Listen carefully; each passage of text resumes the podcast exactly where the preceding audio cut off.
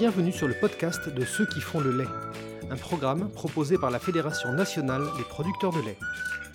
Bonjour, nous sommes aujourd'hui avec Yves Grandemange, qui est notre administrateur en charge du dossier des vendeurs directs qui a assisté la semaine dernière à la séance plénière de la Fondation pour la diversité fromagère. Yves, est-ce que tu peux nous expliquer ce qu'est cette fondation et ce, que tu as, euh, ce à quoi tu as participé la semaine dernière lors de cette séance plénière? Oui, donc la Fondation pour la biodiversité fromagère s'est réunie pour la deuxième fois la semaine dernière.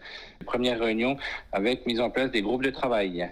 Donc il y a bien trois groupes de travail qui sont mis en place. Donc un sur euh, les bonnes pratiques, euh, donc en exploitation, un sur les savoir-faire des scientifiques pour nous éclairer, et un sur la communication. Donc comment on communique sur tout ce qui est fait à, notre, à la fondation, donc qui, voilà, qui est tout, toute nouvelle, mais qui a pour objectif, euh, comme le nom l'indique, la biodiversité fromagère, donc voilà, principalement autour du lait cru, quoi. Donc l'objectif de, la, de cette fondation, le premier objectif que, que se fixent un petit peu les membres euh, fondateurs, c'est euh, rééquilibrer un petit peu le, rapport de force euh, qui existe aujourd'hui, avec un bruit de fond qui est pour l'instant de dire euh, les produits au lait cru présentent un réel danger pour les enfants, pour les personnes âgées, pour les gens déprimés, sauf que voilà le, rééquilibrage que nous proposent les scientifiques et, que nous, bien sûr, on porte, c'est de dire, euh, bien sûr, il ne faut pas nier tous ces dangers, mais il faut aussi expliquer exactement aux consommateurs, euh, à tout le monde, les bienfaits donc, de ces aliments au lait cru, et qu'on a moins de problèmes allergiques, moins d'asthme, un microbiote lié à un microbiote intestinal qui est plus diversifié. Donc c'est exactement là-dessus qu'on a eu des exposés. Donc on a eu quatre exposés euh, sur ces sujets-là. Sur les apports et les euh, enrichissements de la, flore intestinale par les fromages au lait cru. Bah, la flore intestinale humaine qui est euh, donc plus, mieux orientée et plus diversifiée quand on consomme des, notamment quand on consomme des aliments au fromage au lait cru lié justement à cette, euh, cette richesse euh, microbienne qui existe dans les fromages. Quelles étaient les autres tables rondes auxquelles tu as assisté? Donc voilà, table ronde, c'est enfin table ronde, groupe de travail sur ça, sur le bah, les bonnes pratiques, c'est de dire euh, bah voilà, le, dans certains filières fromagères, on est peut-être allé un petit peu loin au niveau euh, hygiène, notamment dès l'instant qu'on va travailler au lait cru derrière, il y a la flore, euh, les crues qui va un petit peu servir pour inhiber les, mauvais germes. il faut bien sûr euh, une hygiène rigoureuse, mais qui, soit adaptée à la production euh, au lait derrière. Quoi. Par exemple. Ensuite, bah, sur la communication, bah, comment, voilà, c'est ce qu'on disait, comment on sert de toutes les bases scientifiques qu'on a, qui, qui viennent un peu partout, euh, toute l'Europe, au niveau des, scientifiques, pour euh, expliquer donc déjà au grand public mhm. le, bien fondé de, de, consommer des animaux les crus. Quoi.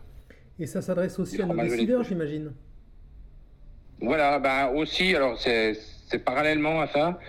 les, pouvoirs publics, euh, il va falloir aussi qu'on les, bien sûr, qu'on les mobilise par rapport au fromage au lait cru, ben, en ayant justement ces, thèmes, euh, enfin, ces, arguments scientifiques qui sont irréfutables, enfin irréfutables, hmm. qui sont bien plus forts que nous, euh, étant forcément euh, parti pris, si on veut, dans la filière, quoi, forcément. Je crois que tu as également participé à Face Network. Est-ce que tu peux m'en dire un peu plus?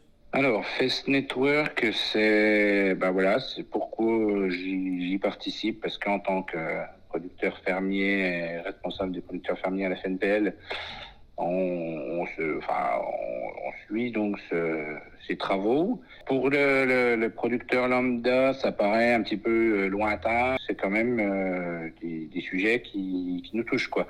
Donc, à savoir, euh, ben, là, on a beaucoup développé l'histoire euh, du GPPH. C'est un guide de bonnes pratiques d'hygiène qui sert à, tous les producteurs fermiers pour euh, s'y référer pour nos plans de maîtrise sanitaire, donc pour savoir comment on, tend justement à avoir la maîtrise sanitaire dans nos produits sans forcément, enfin c'est une adaptation en fait du HACCP, Control Hygiene Code Critical Control Point, qui est de, les références européennes, mais donc ce GBPH, c'est une adaptation pour les producteurs fermiers. Donc le premier objectif de Face Network, il a été justement de traduire ce GBPH au niveau européen, puisqu'on se rendant compte, en, pour commencer à parler entre producteurs européens, se rendant compte que bah, chaque pays après adapte un petit peu euh, à, sa façon. Euh,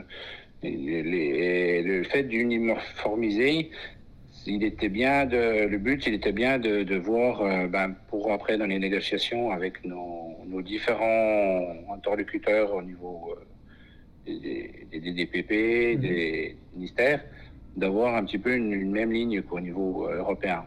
Puisqu'à chaque fois, ben, on, à l'agricole, on est un peu des spécialistes, on nous dit toujours, ben, pour nous, c'est l'Europe hein, qui, qui, décide des choses et tout. Mais justement, le but, il était de se rendre compte un petit peu à l'Europe bah voilà, comment c'est comment c'est fait Est-ce que vraiment c'est l'Europe qui donc le, fait d'avoir un même guide euh, au niveau européen, ça a permis de mettre un petit peu tout le monde à plat et de réfléchir un petit peu comment euh, bah là voilà sur les, groupes de travail auxquels on a participé, c'était plus des choses spécifiques, euh, bah, voir un petit peu dans nos relations, par exemple avec l'administration, comment on peut voilà adapter, comment on peut faire pour que justement, euh, bah, sur certains points précis, quand en France, par exemple, on nous demande de faire un plan à, trois classes, quand on a cinq classes, donc c'est-à-dire sur cinq euh, produits différents, quand on développe, quand on met en place un atelier, bah, certains vont peut-être dire, euh, bah, il y a peut-être besoin que de trois, deux ou trois analyses. Il y a peut-être d'autres pays qui vont demander cinq. Qui vont demander sur tous les produits, euh, qui vont demander sur les produits, admettons, de la même famille, ce qui paraît tout à fait logique.